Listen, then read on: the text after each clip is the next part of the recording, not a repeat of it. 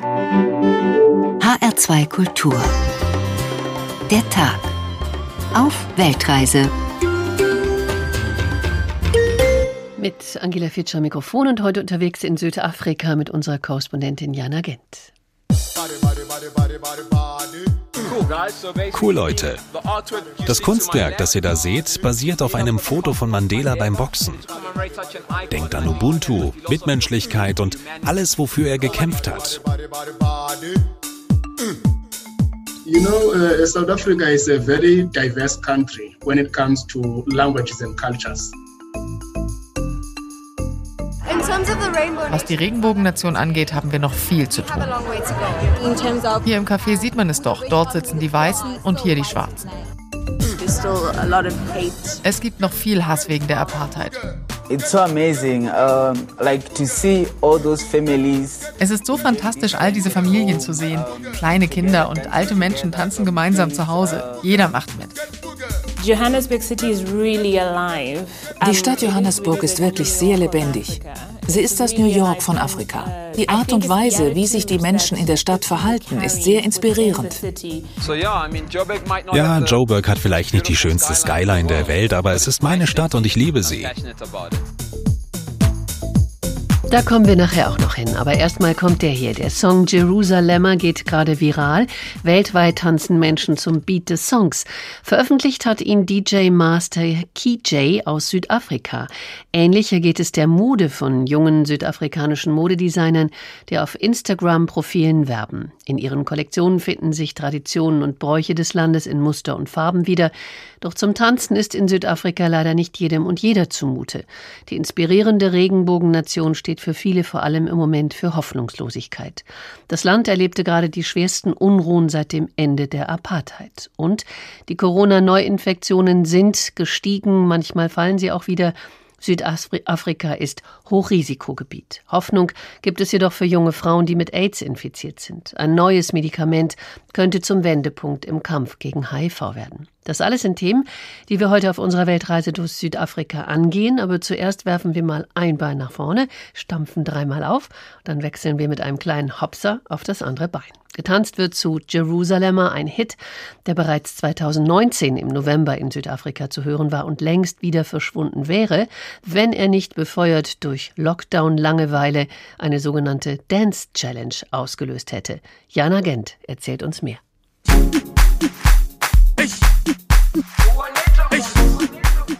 Stillhalten bei diesem Beat, das ist schwierig. Selbst Polizistinnen in Durban machen an der Strandpromenade mit.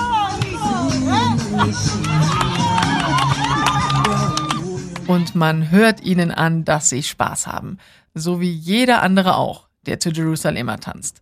Das passiert weltweit und immer mehr Menschen machen mit, fast schon wie ein Selbstläufer, sagt der DJ Master KG selbst. It's so amazing, like to see all those families. Es ist so fantastisch, all diese Familien zu sehen. Kleine Kinder und alte Menschen tanzen gemeinsam zu Hause. Jeder macht mit. Das ist so schön zu sehen. Manchmal werde ich emotional, wenn jeder dem Tanz und dem Song so viel Liebe entgegenbringt. Richtig schön. Raurela Moari alias Master KG hat in Südafrika schon ordentlich Preise für seine Hausmusik eingeheimst. Und mit seinen gerade mal 24 Jahren weiß er, was er tut. Die Leute sagen, du klingst immer gleich, aber ich bin ich selbst. Ich habe den Stil aus Limpopo, da komme ich her. Afrobeat aus Limpopo, ganz im Norden von Südafrika, ist weltweit tauglich, scheint es, auch weil der DJ ein besonderes Händchen für die Stimme in seinem Song hat.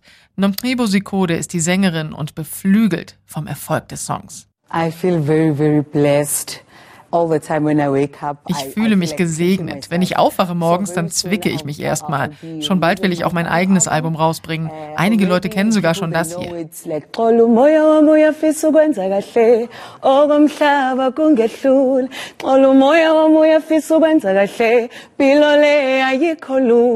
Und auch Master KG hat Pläne. Ich will, dass die Leute weiter tanzen. Da kommen noch mehr Lieder. Und ich produziere für Nomtrebo. Das funktioniert einfach, wenn wir zusammenarbeiten. Wir wollen die Welt noch mehr zum Tanzen bringen. Jerusalema jedenfalls ist im Grunde ein Gospel. Zeig mir den Weg, nimm mich mit, lass mich nicht zurück. Das ist die Botschaft, die auch in Corona-Zeiten funktioniert und auch mit dem Tanz. Dabei gibt es den an sich schon lange. Die Zulus in Südafrika haben ihn schon getanzt, als es noch kein Jerusalemer gab. Aber mit dem Song macht es ihnen auch Spaß. Okay. One, two, three, four. One, two, three, four. Two, check, check. Die Welt zum Tanzen bringen mit Jerusalem, einem Song aus Südafrika. Für Nelson Mandela, dem ersten demokratisch gewählten Präsidenten des Landes, war Südafrika das schönste Land der Erde wegen seiner Natur, seines Wildreichtums, seiner Warmherzigkeit und seiner kulturellen Vielfalt.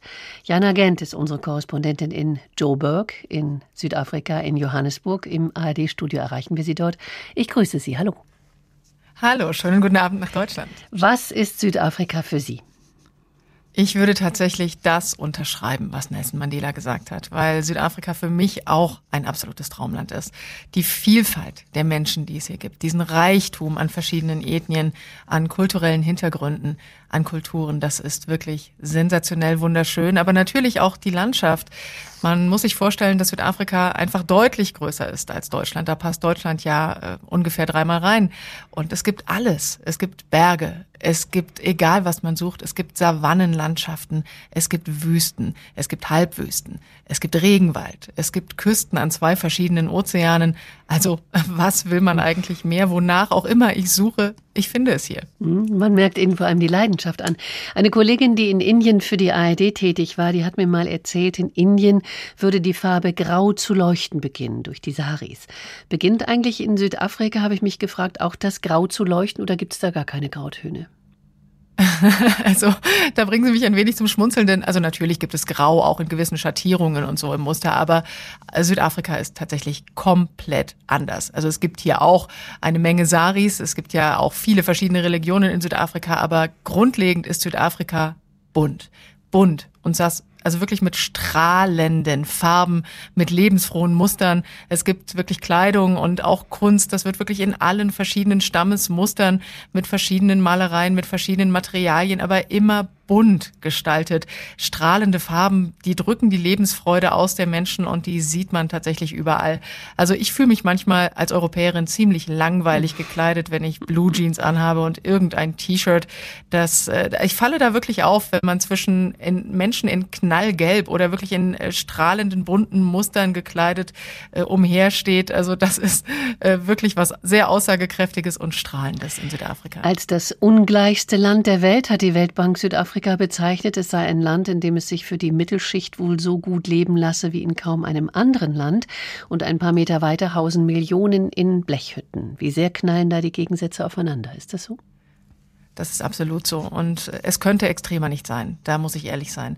Also wenn ich jetzt mal an meine eigene Welt denke, ich lebe in einem schönen Haus mit einem großen Garten mit meiner Familie und äh, ja, es ist absolut eine sichere grüne Nachbar Nachbarschaft, in der ich mich befinde, mit auch meinesgleichen, also alles Menschen, die sich das Leben dort leisten können. Und zehn Minuten mit dem Auto von mir entfernt ist die Realität eine komplett andere. Da stehen Wellblechhütten, da haben die Menschen also quasi acht Quadratmeter für zwölf Familienmitglieder. Da gibt es kein fließend Wasser und keinen Strom. Das ist eine komplett andere Lebenswirklichkeit, die so nah beieinander ist. Und das Erstaunliche ist auch, dass viele Menschen aus diesen Townships, wie diese Siedlungen heißen, dann in Gegenden, in denen ich wohne, arbeiten. Die kommen als Gärtner, die kommen als Putzfrau, die sehen jeden Tag die Gegensätze leibhaftig. Andersrum funktioniert das aber so gut wie nie, dass die Leute, die in meiner Nachbarschaft wohnen, sich dann die Townships anschauen und dort reingehen. Also das ist schon eine völlig verrückte Welt. Die Weltbank hat absolut recht. Südafrika ist eines der ungleichsten Länder weltweit. Zu Ihrem Berichterstattungsgebiet gehören ja neben Südafrika, Sie haben es gesagt, das äh, ungefähr dreimal so groß wie Deutschland ist, aber eben nur eine Bevölkerungszahl von 60 Millionen hat. Auch noch Namibia, Simbabwe, Botswana, Angola, Swasiland, Lesotho, Komoren, Mosambik, Sambia, Malawi, Madagaskar und Mauritius. Also da haben Sie eine Menge zu tun, wenn Sie das einfach alles, wenn Sie diese Länder bereisen würden. Konnten Sie reisen in diesem Corona-Jahr? Vermutlich nicht. Oh nein, überhaupt nicht. Und da treffen Sie auch wirklich einen wunden Punkt, weil das als Korrespondentin wirklich ins Herz sticht. Ich muss sagen, ich bin hier an einem Korrespondentenplatz, der eine Reisetätigkeit eigentlich mit sich bringt, weil ich so viele Länder habe und weil man auch als Korrespondentin natürlich vor Ort sein will, weil diese Länder, die Sie aufgezählt haben, so grundverschieden sind. Für viele Menschen in Deutschland klingt das alles nur nach, naja, Afrika, aber das stimmt nicht. Es sind wirklich verschiedene Länder mit verschiedener Geschichte, mit verschiedenen Kulturen.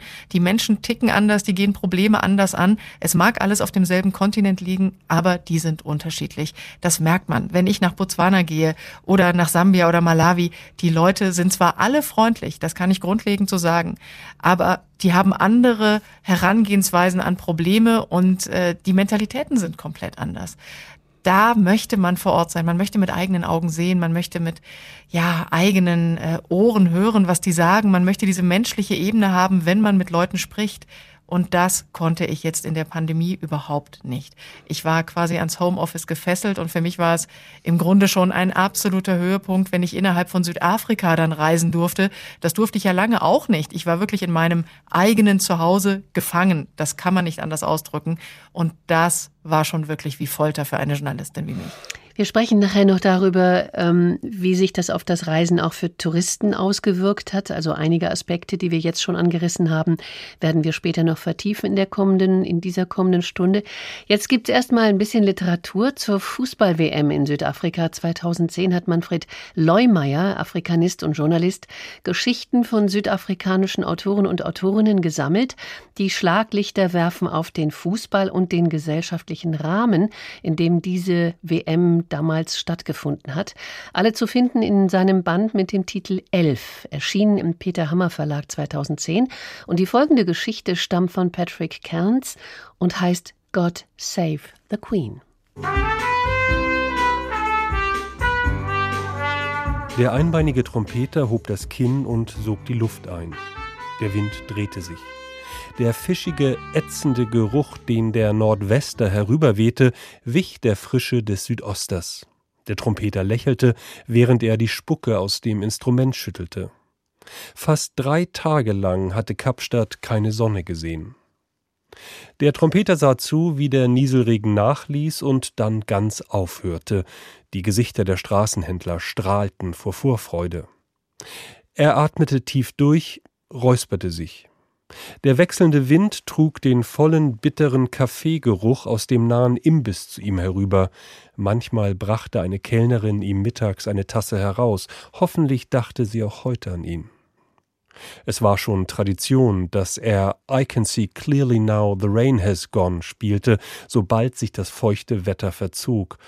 Das Stück langweilte ihn, aber die Touristen fanden es witzig. Ein paar von den Straßenhändlern schauten auf und grinsten, als er die ersten Noten spielte. Sie wussten, wie es weitergehen würde. Seit fast zehn Jahren spielte Rafik Adams hier an der Ecke der St. George's Mall. Er war eine Attraktion der Fußgängerzone. Morgen für morgen gab er denselben Leuten, die auf dem Weg zur Arbeit waren, sein zahnloses Lächeln mit auf den Weg. Und eben dieselben Leute übersahen ihn und eben dieselben Leute warfen ihm ihr Wechselgeld in die Eisschachtel zu seinen Füßen. Die Geschichte vom einbeinigen Trompeter, der immer, wenn sich das feuchte Wetter verzieht, den Song spielt I can see clearly now the rain has come. Wir hören später mehr von ihm. Es war nicht etwa so, dass es in den vergangenen Monaten keine guten Nachrichten aus Südafrika gegeben hätte, obwohl zwei Drittel der weltweiten HIV-Neuinfektionen im Süden Afrikas registriert werden und vor allem junge Frauen betroffen sind, gibt es Hoffnung durch ein neues Medikament. Es wird alle zwei Monate gespritzt und schützt als Depotspritze 90 Prozent besser als tägliche Tabletten. Das ergab eine klinische Studie, über die Jana Gent berichtet. Meilenstein. Wendepunkt Durchbruch. Die bisherigen Details der Studie sind richtiggehend umjubelt, sagt Sinead Delaney Moretwe von der Universität Witwatersrand in Johannesburg. Sie leitet die Studie über den neuartigen Wirkstoff. Die Begeisterung für die Ergebnisse ist überwältigend. Ich denke auch, sie sind entscheidend. Das ist ein Fortschritt für Frauen, besonders in dieser Region der Welt. Bei den Infektionen tragen Frauen eine unverhältnismäßig hohe Last. Und ja, wir haben Tabletten, die HIV verhindern. Aber ich denke, die Erkenntnis, dass die injizierbare Prophylaxe so viel besser ist als die orale, bedeutet doch, dass wir eine zusätzliche Option haben. Eine, die in das Leben von Frauen passt und uns helfen wird, die HIV-Welle abzuschwächen. Das Mittel, um das es geht, heißt Cabotegravir. Es hat zwei entscheidende Vorteile zur bisherigen Vorbeugung. Zum einen ist es eine Art Impfdosis, die nur alle zwei Monate per Spritze verabreicht wird. Zum anderen hat sich Cabotegravir auch als wirksamer erwiesen als das bisherige Mittel Trovada, eine Tablette, die täglich genommen werden muss. Linda Gale Becker ist Präsidentin der Internationalen AIDS-Gesellschaft IAS. Ihre tägliche Arbeit ist am HIV-Zentrum an der Universität Kapstadt. Sechs Spritzen im Jahr überzeugen auch die Expertin. Aber es ist eine ziemlich große Menge, die da in den Po gespritzt wird. Das schmerzt etwas und sitzen kann für eine Weile unangenehm sein. Doch wenn Nadeln dich nicht stören, dann ist das eine einfache Lösung. Aber es gibt nun einmal Menschen, die Spritzen hassen. Und für die gibt es die Tabletten, die auch gut sind. Das Ganze hat also auch unsere Optionen erweitert. Das Risiko von Frauen, sich zu infizieren, ist in Südafrika statistisch gesehen doppelt so hoch wie das von Männern. In Malawi, Simbabwe, Botswana und Eswatini sieht es ähnlich aus. Unter anderem diese Länder sind an der Studie beteiligt. Einiges müsste aber anders laufen mit Carbodegravir. Die Tablette Trovada ist nicht frei erhältlich. Junge Frauen können nicht einfach in die Apotheke gehen und sich die Monatspackung kaufen. Ein Arzt muss Trovada verschreiben. Dafür müssen Patienten begründen, warum sie besonders gefährdet sind. Prostituierte oder homosexuelle Männer haben die besten Argumente, Schulmädchen beispielsweise aber tun sich schwer damit. Und das in Ländern, in denen es viele Sexualstraftaten gibt. Auch den Preis, umgerechnet gut 30 Euro, zahlt nicht jede Krankenkasse. Nicht zuletzt deshalb sagt auch Winnie Bianyama ihre Unterstützung zu. Sie ist Chefin von UNAIDS, dem HIV-Programm der Vereinten Nationen. Speziell die jungen Frauen in Afrika sind ganz begeistert über diese neue Medizin, ausgelöst von den Fakten, die es jetzt schon gibt. Die Frage ist aber, wie bekommen sie Zugang? Wir setzen uns dafür ein, dass es so bald wie möglich erhältlich sein wird. Wie alles mit Carbodegravir laufen wird, ist noch gar nicht klar. Helen Rees, die an der Witwatersrand-Universität forscht und auch die Impfberatergruppe für Afrika bei der Weltgesundheitsorganisation leitet, ist vorsichtig, was den Zeitrahmen für die neue Prophylaxe angeht. Wir müssen noch viel mehr wissenschaftliche und klinische Fragen beantworten. Es wird also nicht ganz so bald erhältlich sein. In einem Land wie Südafrika, wo sich jedes Jahr so viele junge Frauen mit HIV infizieren, könnte es entscheidend sein, aber wir brauchen noch etwas Geduld. Wegen Covid wird erwartet, dass alles andere auch über Nacht passiert, aber es gibt offene Fragen und Carbodegravir muss zuerst lizenziert, zugelassen, produziert und verteilt werden. Das dauert noch eine Weile will take a little bit longer. Bis Carbodegravir jungen Frauen verabreicht werden kann, schätzen die Forscher, werden noch zwei bis drei Jahre vergehen. Dass Frauen dann aber besser und einfacher vor einer HIV-Infektion geschützt werden können, das bezweifelt niemand im südlichen Afrika. 60 Millionen Einwohner hat Südafrika, jeder Sechste ist mit HIV infiziert oder jede Sechste. Vor allem sind es aber junge Frauen, die AIDS haben. Jana Gent in Johannesburg, warum ist das so? Es ist tatsächlich, muss man generell sagen, immer noch eine sehr patriarchalische Gesellschaft in Südafrika. Das heißt, Männer geben den Ton an in weiten Teilen und speziell auch in den afrikanischen Bevölkerungsteilen. Und Männer nehmen sich auch gern, was sie wollen. Und das heißt eben auch Frauen. Es gibt viele Sexualstraftaten in Nachbarschaften. Passiert ganz, passiert es wirklich oft, dass junge Frauen vergewaltigt werden. Und äh, das hat natürlich oft auch die Folgen. Es hängt aber auch natürlich mit der Armut zusammen. Ich habe schon viele junge Frauen getroffen, die ganz offen zugaben, dass sie einen Sugar Daddy, wie man das nennt, haben. Also, dass sie mit einem älteren Mann ausgehen und regelmäßig auch Sexualverkehr haben, der ihnen dann neue Kleider, Bücher, Schmuck, irgendwas schenkt, was sich diese jungen Mädchen wünschen. Im Gegenzug müssen die quasi Sexualleistungen äh, erbringen. Aber diese Männer haben eben oft auch HIV und das übertragen sie weiter an Mädchen. Also es hat wirklich viele verschiedene Aspekte in diesem in dieser ganzen Gemengelage, die nicht gut für die jungen Mädchen aussehen. Auch was Corona betrifft, ist die Lage in Südafrika, ich sag mal, besorgniserregend. Die Zahlen variieren, mal gehen sie hoch, mal gehen sie runter.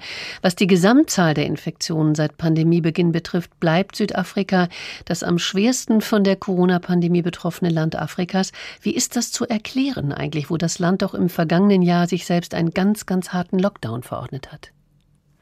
Wahrscheinlich, und das ist die Theorie vieler Wissenschaftler, liegt es daran, dass Südafrika auch das am, am weitesten entwickelte Land des Kontinents ist und dass Südafrika einfach die meisten Tests auch durchführt und dass deshalb mhm. diese hohen Zahlen erklärbar mhm. sind.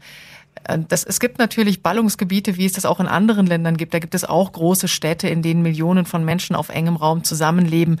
Die haben ganz sicher, das ist die Theorie, auch eine hohe Verbreitungsdichte von Covid. Aber hier wird es eben nachgewiesen. Hier werden die Tests durchgeführt und deshalb sind die Zahlen sehr wahrscheinlich hoch. Ich habe allerdings auch gelesen, dass das Impftempo äh, nicht ganz so fix gewesen ist und dass es dann plötzlich auch fehlende Vakzine gab, äh, die natürlich mit den Impfengpässen in Indien zu tun gehabt haben. Ist das so? Ja, ja, das ist so. Und das liegt nicht nur an den Impfengpässen in Indien, das liegt auch an Verunreinigungen bei Johnson Johnson bei der Produktion von dem Impfstoff. Es liegt aber generell auch daran, dass sich die afrikanischen Länder in der Warteschlange der Länder, die einen Impfstoff wollen, hinten anstellen mussten. Die Industrienationen, die waren halt die ersten, die haben auch in die Forschung und Entwicklung investiert und die haben sich viele, viele Impfdosen für ihre eigene Bevölkerung gesichert. Afrika war einfach als letztes dran und auch andere Entwicklungsländer global. Das muss man schon so sagen. Jetzt langsam kommen Dosen. Aber insgesamt sind die Länder im südlichen Afrika und auch auf dem Kontinent insgesamt wirklich hinterher. Die hinken den westlichen Ländern hinterher. Südafrika hat jetzt gut 8,5 Prozent seiner Bevölkerung getestet und Südafrika ist vorn dabei. Das muss man ja tatsächlich sagen, weil es eben ein entwickeltes Land ist. Mhm. Malawi zum Beispiel, das hat gerade mal zwei Prozent seiner Bevölkerung mit, mit einer Impfdosis versorgt. Das ist verschwindend gering. Und auch wenn jetzt langsam das COVAX-Programm der Vereinten Nationen funktioniert, wenn das langsam greift, Lieferungen kommen und auch langsam Spenden kommen in verschiedenen Ländern und es wirklich ein bisschen besser wird, es dauert immer noch lange, lange, lange, bis hier irgendwann die Herdenimmunität erreicht sein wird, die ja auch für alle anderen Länder wirklich das große Ziel ist. Mhm, die soll erreicht werden 2022. Da sollen etwa 67 Prozent der Bevölkerung bis Februar, habe ich gelesen, äh, geimpft sein. Aber das, was Sie beschreiben, hat natürlich etwas mit einem Impfnationalismus zu tun. Ähm, südafrikanische Wissenschaftler sind allerdings auch in der Corona-Forschung stark engagiert. Äh, könnten Unternehmen nicht dort selbst Impfstoffe entwickeln und herstellen? Ja, das wird oft gefragt. Es fehlt tatsächlich nur an Ausstattung an bestimmten ja, Gerätschaften. Die die Entwicklung von Impfstoffen ist eine hochkomplizierte Angelegenheit und dafür ist viel möglich. Es mangelt nicht an der Intelligenz der Menschen und der Wissenschaftler. Das muss man sagen. Also die Wissenschaftler in Südafrika sind teilweise wirklich Weltklasse. Es gibt verschiedene Institute, wo hoch dotierte Wissenschaftler arbeiten und forschen, aber die haben nicht die Möglichkeiten, um einen Impfstoff zu entwickeln. Sie sind in der Genomforschung zum Beispiel unglaublich weit vorn. Und es gibt viele, die tatsächlich sogar besser sind als deutsche Wissenschaftler. Die Südafrikaner haben ja nicht umsonst auch ihre eigene Beta-Variante nachgewiesen. Das ging, weil sie die Kompetenz dafür haben und auch die Möglichkeiten. Aber einen Impfstoff zu entwickeln, das ist eine ganz eigene Sparte. Den Impfstoff zu produzieren, das wäre möglich. Und äh, da wird ja auch weiter verhandelt, um das vielleicht zu machen. Im Moment ist es ja so, dass äh, ähm, Pfizer äh, tatsächlich jetzt auch unterschrieben hat und den Vertrag ähm, unterzeichnet hat, dass ab Januar nächsten Jahres Impfstoff in, Kapsto in Kapstadt abgefüllt werden darf. Und der, der dann hier abgefüllt werden wird in Südafrika, der wird ausschließlich an afrikanische Länder dann verteilt. Ja, weiter, Entschuldigung, ich habe Ihnen nur zugestimmt. Ja, ja. Gut. Ja, also der wird tatsächlich dann wirklich nur in Afrika verteilt, aber das bedeutet auch äh, Südafrika, also die, die, was Sie gesagt haben, die Herdenimmunität und das Ziel 2022, diese erreicht zu haben, gilt nur für Südafrika. Insgesamt äh, wird das noch länger dauern für den afrikanischen Kontinent, weil Botswana zum Beispiel rechnet Mitte 2023 damit, dass sie ihre Herdenimmunität haben, weil es steht und fällt alles mit den Impfstoffen. Hier wird natürlich auch darüber diskutiert, ähm, wie groß die Skepsis eines Volkes ist, ist, sich impfen zu lassen. Wie ist es eigentlich in Südafrika? Gibt es da auch eine Skepsis unter den Menschen, was die Impfung betrifft? Also es gibt sicherlich überall auf der Welt, auch in Südafrika, Menschen, die sich nicht so sicher sind, ob sie dem vertrauen können oder ob das womöglich irgendwas in ihrem Körper manipulieren würde oder wie auch immer. Es gibt viele, viele Verschwörungstheorien auch in Südafrika. Aber generell muss ich sagen, ist die Skepsis glaube ich, dennoch geringer, als sie in Deutschland ist. Zumindest das, was ich aus der Ferne jetzt beurteilen kann. Hier in Südafrika sind die Warteschlangen lang da, wo geimpft werden kann, wo Impfstoffe vorhanden sind, stehen die Leute sechs Stunden lang in der Kälte an Im Moment ist ja Winter hier in Südafrika. Mhm. Es ist einfach frisch, wenn man sich da morgens um 6 Uhr anstellt. Aber die ertragen das. Die machen das, weil sie geimpft werden wollen. Und äh, die nutzen das. Und ich glaube, jeder, also ich, ich rede mit so vielen Menschen und alle, die geimpft sind, sagen, das war für sie wie Weihnachten und Geburtstag zusammen. Also sie sind froh, dass sie dann die Spritze in den Arm bekommen haben. Und wenn Sie sagen frisch, wie frisch ist es dann? Naja, wir haben Minusgrade tatsächlich. Ne? Also es kommt drauf an. Winter in Kapstadt ist anders als in Johannesburg. Da liegen 1800 Kilometer dazwischen. Kapstadt ist verregnet und hat irgendwie so immer, ach so zwischen 10 und 20 Grad. Das schwankt ein bisschen und es ist super windig. Aber hier in Johannesburg ist der Winter eigentlich ganz schön, würde ich sagen. Nachts, also sobald die Sonne untergeht und das ist halb sechs äh, der Fall, dann wird es richtig frisch. So minus acht Grad hat man in der Nacht gern mal. Aber tagsüber scheint einfach die Sonne und tagsüber kann man mittags einfach draußen essen. Und da erreichen die Temperaturen schon auch 20 Grad. Also das ist eigentlich ein sehr erträglicher Winter. Es hat aufgehört zu regnen. Wir machen mal eben eine kleine Pause, hören dem einbeinigen Trompeter auf den Straßen Kapstadts zu. Rafik war ein geübter Musiker. Vor langer Zeit hatte er sich in den Jazzclubs der Cape Flats einen Namen gemacht. Dann hatte er zu trinken begonnen und war mit dem Auto in eine Mauer gefahren. Nun schlief er meistens im Bahnhof. Vorher schüttete er eine Flasche Sherry in sich hinein. Falten hatten sich in sein Gesicht gegraben und ließen ihn 15 Jahre älter aussehen. Auch seine Schultern krümmten sich langsam, aber er legte Wert darauf, sich jeden Morgen das Gesicht zu waschen und mit seinem Sakko ging er besonders sorgfältig um. Es war ein scharlachroter Blazer, den er getragen hatte, als er noch im Jerry Jefter Quintett spielte. Damals hatte er die Mädchen magisch angezogen, mittlerweile war der Blazer das einzige an ihm, das einen Hauch Ehrbarkeit ausstrahlte. Er legte ihn jeden Abend fein säuberlich zusammen, steckte ihn in eine Plastiktüte und verstaute ihn unter seinem Bett aus Pappkartons. Auch achtete er sorgsam darauf, dass er ihn wenigstens alle zwei Monate reinigen ließ. Das war die einzige Zeit, in der er nüchtern blieb, wenn er zwei oder drei Tage lang von seinem Sherry ließ, um sich das Geld für die Reinigung abzusparen. Als er die letzten Takte des Stücks spielte, liefen die Händler überall in der Straße geschäftig um ihre Stände herum. Es hatte vollständig aufgehört zu regnen, und sie beeilten sich, ihre Auslagen für die ersehnten Kunden herzurichten. Links vom Trompeter stellte sich eine Frau in den besten Jahren auf die Zehenspitzen, um ihre Malereien an Zacken weißer Gitterstäbe zu hängen. Rechts von ihm schwatzten drei Malawier fröhlich miteinander, während sie ihr Aufgebot an Holzskulpturen in Positur stellten. Etwas weiter die Straße hinab verwickelte der Tuchhändler aus Ghana einen möglichen Kunden schon in ein Verkaufsgespräch, während er noch seine Hemden aufhängte. Unterwegs auf Weltreise in Südafrika, der Tag in H2 Kultur. Johannesburg ist die Modehauptstadt Südafrikas. Hier hat sich eine interessante junge Modedesigner-Szene entwickelt, die auf Instagram-Profilen Werbung für sich macht und mittlerweile auch in Europa Fuß fasst. Ihre Kollektionen sind klein und fein, die verfügbaren Stoffe veredelt und farbenfroh. Katharina Fuß stellt sie uns vor. Es mag vielleicht wie ein Klischee klingen, aber so bunt und vielfältig die Kulturen, Bräuche und Traditionen der Menschen in Südafrika sind, so ist auch die Mode, die von dort kommt.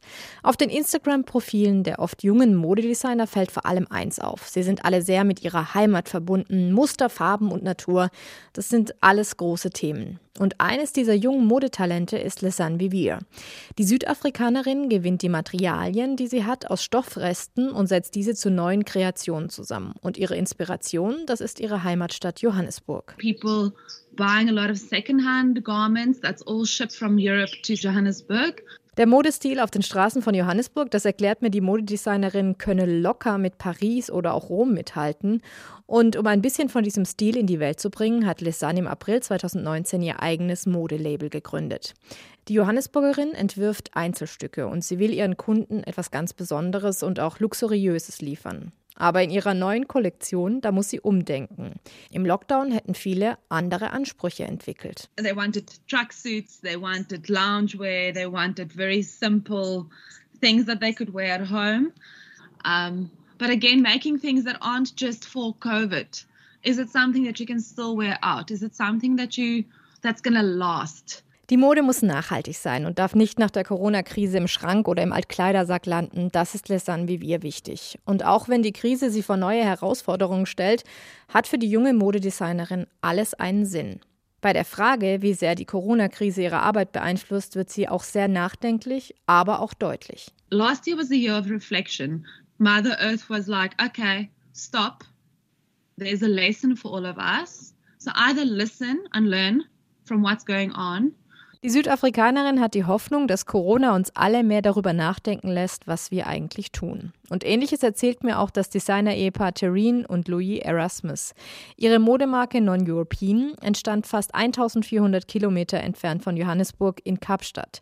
Und ihr Stil ist auch ein ganz anderer. Doch ihre Denkweise ist ähnlich wie die von Lesanne Vivier.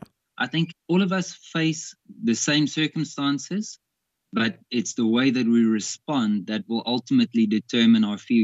Trotz des positiven Denkens, das Designerpaar hat die Krise deutlich zu spüren bekommen. Bei ihnen lief nämlich bisher viel über den direkten Verkauf in ihren Läden und nicht übers Internet. Deshalb haben sie viel weniger Kleidung als sonst im vergangenen Jahr verkauft.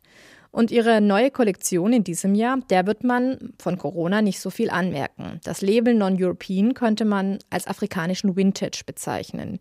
Ihr Stil passe sehr gut zu dem, was die Menschen im Moment von Mode wollen, erzählt Terene. We also had a stronger focus on luxury leisure wear and just the same thing that we've always done, um, that elegant styles that are comfortable We just narrowed the range down. Auch wenn der Stil ihres Labels gut zu den Ansprüchen der Menschen während der Corona-Krise passt und wenn sie finanziell viel einbüßen mussten, Alltagsmasken zu designen, das kam für die beiden nicht in Frage. Als ich sie danach frage, müssen sie laut lachen. Louis erzählt weiter, als ihnen verboten war, während des Lockdowns Kleidung zu verkaufen, da wurde ihnen angeboten, ja, ihr könnt ja Masken produzieren und damit euer Business erweitern. Das habe sich für sie und ihr Label Non-European aber absolut falsch angefühlt. Bis die Südafrikaner aber wieder mit ihrem Mund auf der Straße strahlen können, wird es wohl noch dauern. Die Zahlen sind hoch und die Maske ist Pflicht. Aber vielleicht schafft es ja die kommende Kollektion der jungen Designer aus Kapstadt und Johannesburg, den Leuten einen besonderen Glanz zu verleihen. Upcycling und nachhaltige Mode aus Südafrika, die sich mittlerweile auf den internationalen Laufstegen präsentiert. Verstörend dagegen die Unruhen vor einigen Wochen. Die schlimmste Gewalt in Südafrika seit dem Ende der Apartheid vor knapp 30 Jahren. In mehreren Städten steckten Demonstranten Lastwagen und Zuckerrohrfelder und Einkaufszentren in Brand.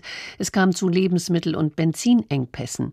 Weit über 200 Menschen kamen ums Leben, einen Tag nachdem der ehemalige Präsident Jacob Zuma seine 15-monatige Haftstrafe angetreten hatte, der neun Jahre an der Spitze war bis 2017. Jana Gent ist unsere Korrespondentin in Johannesburg. Was ist der Hintergrund für diese Ausschreitung? Es gibt viele verschiedene Theorien. Also Jacob Zuma, den Sie gerade erwähnt haben, der war ohne Zweifel der Auslöser. Aber es ist einfach auch die Armut. Es ist wirklich, ich habe mit so vielen Menschen geredet. Wissen Sie, ich stand in diesen Unruhen und Plünderungen mittendrin. Ich hatte meinen Helm auf und meine schutzsichere Weste, was Sinn ergibt, weil auch in einer gewissen Situation Steine auf mich geworfen wurden, da wo Kriminelle unterwegs waren, die wirklich nur plündern wollten. Aber ich habe mit so vielen Menschen, die bereit waren, mit mir zu reden, gesprochen, die mir sagten, sie seien einfach verzweifelt. Sie wüssten nicht, was sie ihren Kindern zu essen auf den Tisch stellen sollen am nächsten Tag. Die wollten wirklich nur Essen stehlen. Ich habe mit einem jungen Mann geredet, der hatte wirklich nur, also der hatte zerfetzte Sachen an und man sah ihm an, dass er schon lange nicht geduscht hatte. Der sah heruntergekommen aus, aber er hat eine Hose, ein paar Schuhe und ein T-Shirt gestohlen. Und im Grunde wirklich nur das, was er brauchte, um sich neu einzukleiden. Und da habe ich mich auch wirklich schon so ein bisschen geerdet gefühlt, muss ich ehrlich sagen, weil ich ja Arbeit habe, ich Geld verdiene, ich mir Kleidung kaufen kann. Diese Menschen sind arbeitslos. Und ich glaube, das ist auch einer der Hauptgründe, warum es so weit kam.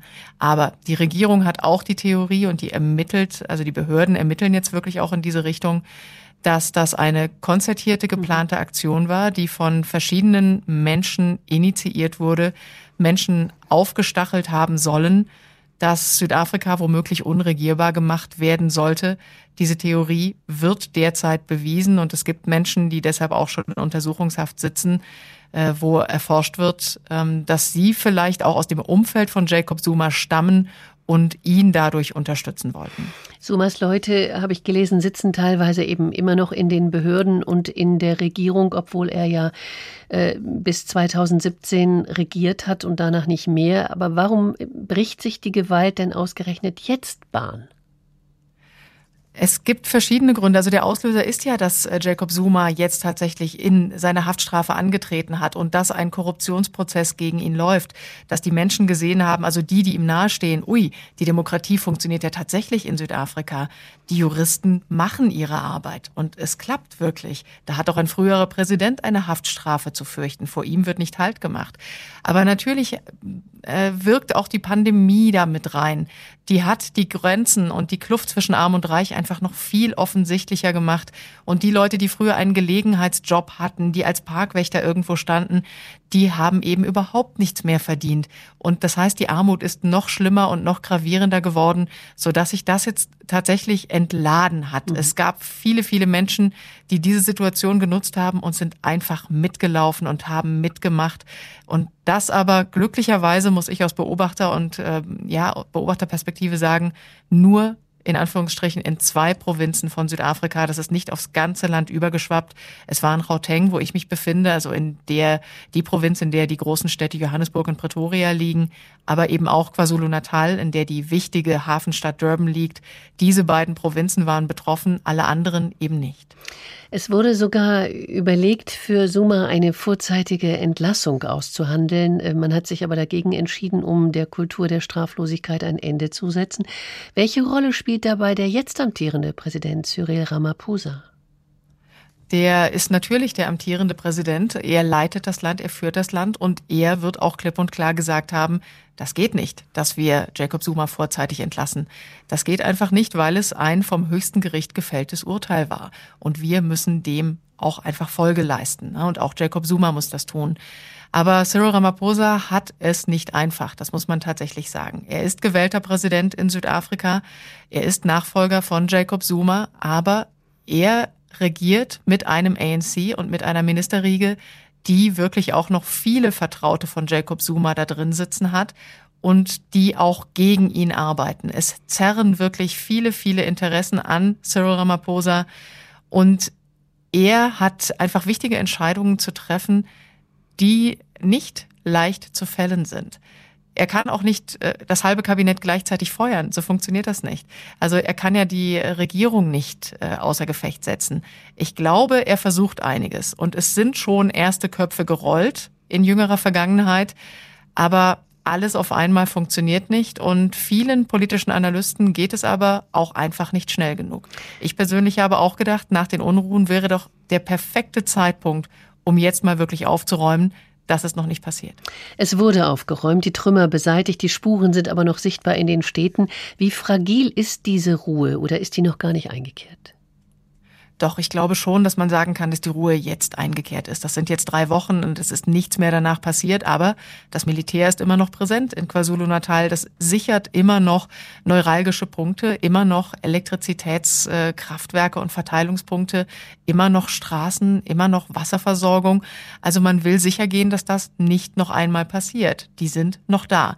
Aber in Gauteng, wo ich mich befinde, sind keine mehr auf den Straßen sichtbar. Da wird einfach aufgeräumt, es ist gefegt worden direkt danach und jetzt wird versucht, dass in den Townships, in denen viel zerstört wurde, dass da auch wieder aufgebaut wird. Die Märkte, die kaputt gemacht wurden, dass die Menschen einfach wieder vor Ort einkaufen können und nicht lange Wege in Kauf nehmen müssen. Da wird wieder viel gemacht, aber man muss klipp und klar sagen, es sind ja enorme Schäden entstanden. Es sind ja Lagerhallen, es sind Einkaufszentren, die wurden ja dem Erdboden fast gleich gemacht. Die wurden wirklich nicht nur ausgeräumt, die wurden angezündet. Was da zerstört wurde, das ist enorm und das baut man auch nicht innerhalb eines Jahres schnell mal wieder auf. Also da wird viel Investition nötig sein, was Südafrika von allein gar nicht leisten können wird. Und die Armut wird auch nicht so schnell verschwinden. Rafik Adams, der einbeinige Straßenmusiker mit der Trompete, der braucht auch dringend Geld. Langsam kommen die Touristen wieder, ziehen an ihm vorbei und so geht die Geschichte des südafrikanischen Autors Patrick Keynes weiter. An guten Tagen herrschte geschäftiges Treiben in der Straße.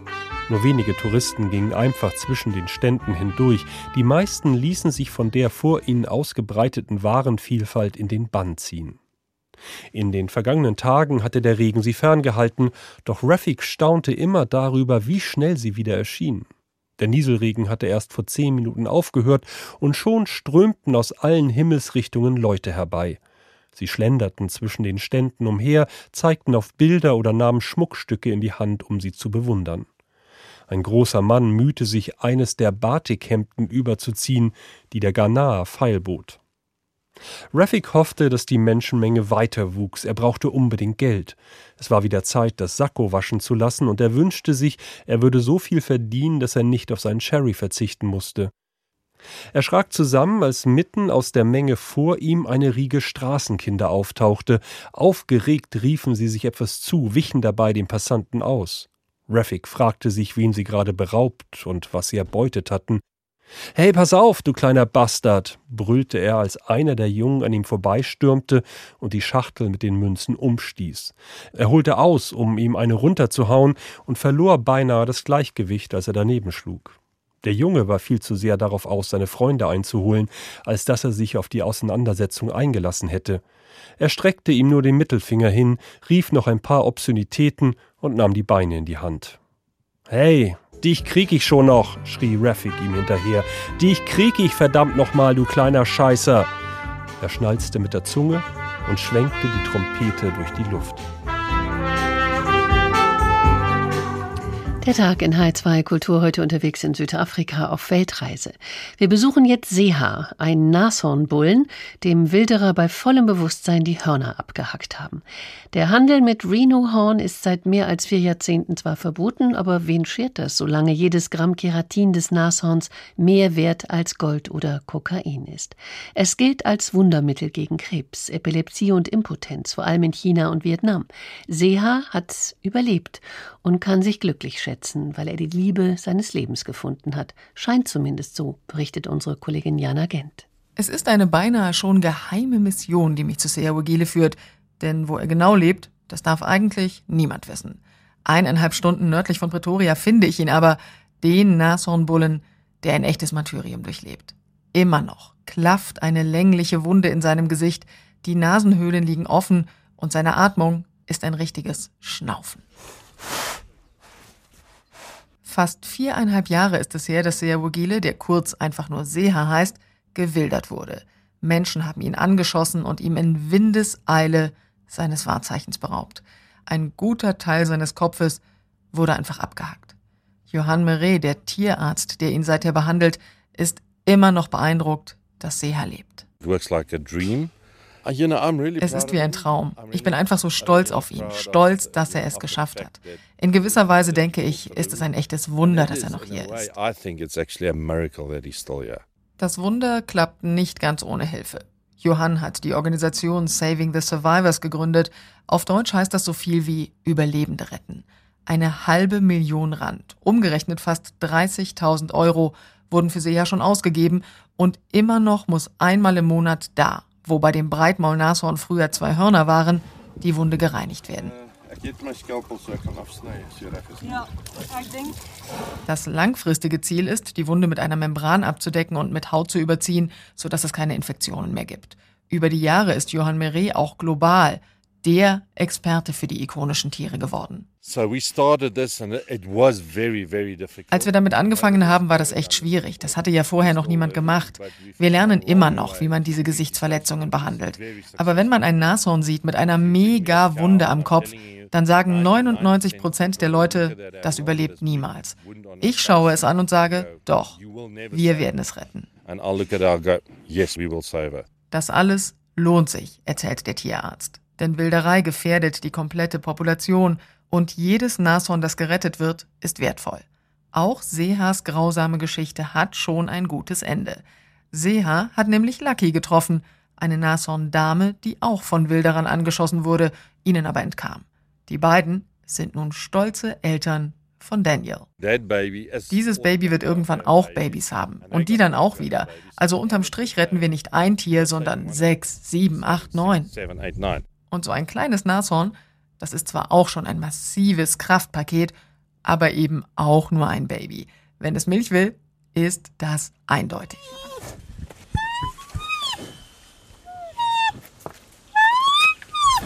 Der Aufwand, den Saving the Survivors betreibt, ist aber nicht nur medizinisch enorm. Die Tiere müssen auch beschützt werden. Denn im Gesicht von Daniel wachsen sie natürlich, die so typischen Hörner. Die Eltern von Daniel, den wir gerade eben gehört haben, Sea und Lucky. Was für eine traurig schöne Geschichte, die Sie uns da erzählt haben, Jana Gent. Tatsächlich, ja. Ich habe gerade auch wieder gelächelt, als ich das Baby vor mir hatte und wieder vor meinen inneren Augen, weil ich das ja noch nie gehört habe vorher in meinem Leben, Ganz dass ein Nashornbaby tatsächlich Geräusche von sich gibt. Das war so süß. Nashörner sind die am schlimmsten bedrohten Tierarten der Welt. 23.000 gibt es insgesamt in Afrika, 80 Prozent davon in Südafrika. Die Hälfte von ihnen lebt auf privaten Wildfarmen. Auf diese Weise sei ihre Population gewachsen. Und die Wildtierfarmer handeln dann mit den Tieren oder wie muss man man sich das vorstellen? Ja, ja, das machen sie tatsächlich und verkaufen das quasi so an private äh, Wildreservate und auch an Nationalparks. Ähm, das ist dann quasi so wie eine Zucht äh, und die müssen aber auch wirklich einen enormen Aufwand betreiben. Ich habe so eine mal besucht. Das ist ein hoch Sicherheitsgelände. Also da kann man sich wirklich, man kann sich nicht vorstellen, was da ist. Da sind nicht nur Zäune mit Elektrozaun, mit Sensoren, mit Kameras, sondern da sind auch wirklich Securities, also Sicherheitsleute, die das regelmäßig überwachen und da langgehen, äh, weil diese Gebiete einfach, ja, im Grunde das Wertvollste beherbergen, was das Land im Moment hat. Ne? Weil Nashörner ein Erbe dieses Landes und auch des Kontinents sind und der Bestand wirklich radikal gesunken ist seit 2008. Was auch erhalten bleibt, ist die Großwildjagd, heißt es in einem Kommissionsbericht, der jüngst erstellt wurde. Äh, die müsse erhalten und gefördert werden. Wie müssen wir uns diese Großwildjagd denn vorstellen? Naja, das äh, sind tatsächlich auch in verschiedenen ähm, Nationalparks und in privaten Parks äh, wirklich gut geplante und organisierte Aktionen, mhm. weil es natürlich äh, Touristen aus fernen Ländern gibt, die einen Reiz darin sehen, große Tiere zu töten und man damit Geld verdienen kann, was man auf der einen Seite sicherlich verurteilen kann. Auf der anderen Seite wird dadurch Geld eingenommen, was nicht dem Profit oder nicht nur dem Profit von privaten Unternehmen dient, sondern auch äh, dann eben den Nationalparksbehörde wieder Geld bringt, damit die andere Bestände schützen können. Und Wildtierjagd, das sind eben nicht nur äh, bedrohte Tierarten, das sind auch Antilopen und es sind äh, bestimmte andere Raubtiere, von denen es jetzt nicht wenige gibt, die deren Bestände einfach dadurch auch im Zaum gehalten mhm. werden. Also es gibt Ranger, die da wirklich genau gucken und Bestandsaufnahmen machen, wie viele Tiere gibt es, damit das biologische Gleichgewicht erhalten bleibt. Und wenn es von einer oder anderen Art vielleicht zu viele werden, dann wird Großwildjagd ähm, aktiviert. Safari, Strände, Sonnenschein. Südafrika stand im internationalen Vergleich lange für Genuss und Abenteuer. Das ist seit Corona, muss man ganz klar sagen, Sie haben es am Anfang der Sendung schon angedeutet, vorbei. Was heißt das jetzt genau für die Menschen, die von dieser Branche abhängig sind? Das ist furchtbar für die Leute. Die Tourismusindustrie, die hat generell auch für Südafrika eine große Bedeutung. Fast zehn Prozent des Bruttoinlandsprodukts kommen von der Tourismusindustrie, weil Südafrika ein schönes Land ist und weil Touristen hier gerne Urlaub verbringen, weil man das ja auch gut machen kann, weil die Menschen so freundlich sind und man hier wirklich eine schöne Zeit haben kann. Das bedeutet für so viele Menschen einfach ach, ganz furchtbare Zeiten. Restaurants müssen schließen, Hotels und Gästehäuser müssen schließen. Nationalparks haben lange zugemacht. Die haben versucht, wirklich auch ihre Ranger weiter zu bezahlen, damit die nicht abhanden kommen, weil man die ja wieder braucht, jetzt wo sie wieder geöffnet haben. Aber erstmal ja wirklich nur für den einheimischen Markt, damit mhm. Südafrikaner dahin kommen. Es wird vielleicht jetzt ein bisschen einfacher wieder. Seit Sonntag ist ja Südafrika nur noch in Anführungsstrichen Hochrisikogebiet. Das heißt, wenn wenn Touristen aus Deutschland zum Beispiel kommen wollen, dann können sie hier einreisen und sich mit einem negativen Corona-Test sofort frei bewegen. Und die Rückreise, das ist eben das Entscheidende, die wird auch einfacher. Man muss eben nicht mehr zwei Wochen in Quarantäne verbringen, wenn man aus Südafrika kommt.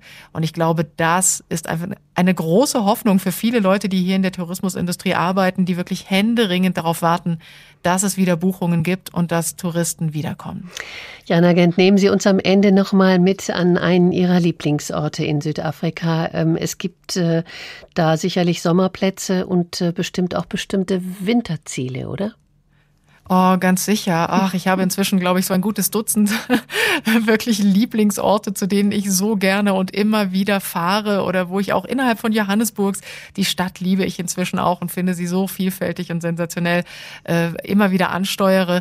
Aber ein Lieblingsort, der jetzt im Winter für mich auch ein Traumziel ist, ist äh, das The Hope Nature Reserve. Das ist drei Stunden östlich von Kapstadt. Ein Reserve, das man im Grunde, also ein Naturreservat, das ganz wenige Leute kennen. Also das ist immer noch so eine Art Geheimtipp. Und das ist für mich ein Traum. Da gibt es eine wirklich schöne Unterkunft und da kann man sich wirklich, da kann man die Seele baumeln lassen. Das Gute daran ist halt einfach, dass das Naturschutzgebiet nicht nur an Land ist, sondern sich eben auch aufs Meer ausstreckt. Das heißt, da gibt es keine Fischerboote, da gibt es keine Kutter, die man in der Ferne sieht. Man hat wirklich Ruhe, man hat nur das Meer. Da brüten die Vögel direkt auf den Steinen, die am Strand liegen. Es gibt da so eine Vogelart, die legt ihre Eier da wirklich rein. Da kann man irgendwie vorbeilaufen und sieht die da. Das ist wirklich äh, ziemlich bemerkenswert. Aber jetzt im Winter sind da eben auch Wale. Mhm. Es sind äh, die Walmamas, die ihre Babys da zur Welt bringen und in diesen Buchten sich da tummeln, weil das Meer da eben noch schön warm ist. Also das ist schon wirklich was, wo man, also wo ich immer staunen kann und wirklich einfach immer nur Tiefluft hole. Das, das ist was zum Seele baumeln lassen. Außerdem habe ich jetzt Hunger. Was könnten wir zusammen zu essen machen, wenn wir bei Ihnen äh, im Häuschen essen würden? Auch ich würde sagen, wir würden auf die Terrasse gehen und den Grill anschmeißen. Das ist so eine südafrikanische Nationalsportart, kann man so sagen. Mhm. Also auf jeden Fall was grillen. Oder aber wir stellen uns in die Küche und machen Bobochi. Das ist ein südafrikanisches, äh, sehr typisches Gericht mit Hackfleisch und Rosinen drin. Also so ein bisschen süßlich.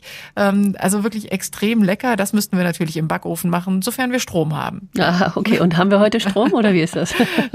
Also wir haben gerade tatsächlich keinen zu Hause. Also ich bin froh, dass ich im Studio bin. Tief sind wir wir eingetaucht in die Weiten von Südafrika. Auf unserer heutigen Weltreise begleitete uns Jana Gent, Korrespondentin in dieser Region mit Sitz in Johannesburg. Frau Gent, ganz, ganz herzlichen Dank. Ihnen einen schönen Abend, was auch immer Sie jetzt zu essen machen. Wahrscheinlich bleibt die Küche kalt, nehme ich mal an. Nein, zum Glück haben wir einen Gasofen. Also das funktioniert so. noch. Doch wir werden noch schnell was kochen zu Hause. Aber Ihnen auch einen schönen Abend und allen Hörern und Hörerinnen. Dankeschön. Morgen reisen wir weiter nach Los Angeles. Danke fürs Zuhören. Den Podcast finden Sie wie gewohnt auf hr2.de oder auf der ARD Audio App oder Sie hören die Sendung bei HR Info ab 21 Uhr nach. Einen schönen Abend wünscht Ihnen Angela Fitsch.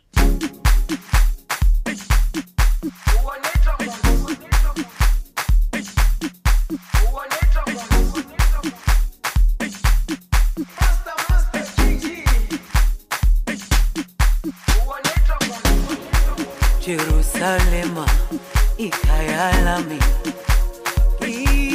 ilondoloze uhambe nami. Zungangishilana Jerusalema ikhaya